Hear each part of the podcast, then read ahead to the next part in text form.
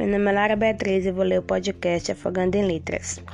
Quando eu conto isso, em algumas palestras ou no bate-papo de boteco, das duas uma, as pessoas acham o máximo ou me olham com cara de esse é lesado, deixa o leitor decidir.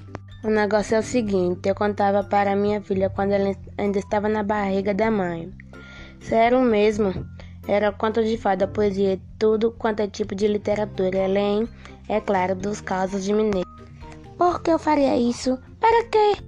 Não posso explicar direito. Até onde descer a ciência não tem nenhuma pesquisa demonstrando que a pessoa antes de nascer entende alguma coisa, ou entende tudo e não entende nada do que fala, do lado de fora da mãe, mas no cantinho do cérebro e no fundo do coração tem uma impressão de esperança, mesmo que feto já cap capite sim muita coisa. É, então, eu contava história para ela. E ali e lia poemas. Também queria que minha filha conhecesse não só minha voz de pai, esse pai que um dia tá alegre, outro dia trabalhou demais.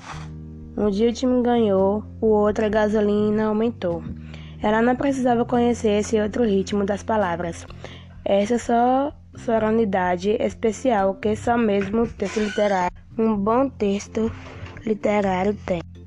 Depois ela nasceu, não parei mais, continuei contando história toda noite, menos quando eu dou aula até a tarde na faculdade. Para ela dormir? É, não porque eu já percebo a sementinha brotando. Minha filha com sete anos é faz fascinada com livros de história. Agora está entrando numa fase divertida de ler livros, mais longo com capítulo, um desafio que ela mesma inventou é mais. Resolveu que também quer fa fazer seus próprios livros. Descobriu no armário o grampeador, um pacote de papel e pronto. Dobra no meio, faz três folhas, grampeia no cantinho e se sente e se sente escrever escritura. E ilustra ao menos um livro por dia. Quanto é tipo de literatura? mas minha honra favorita continua sendo a noite na hora de dormir.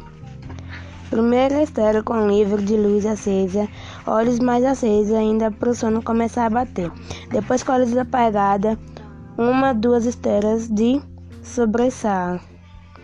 Minha voz cada vez mais baixa, se misturando com o inicinho de algum sono.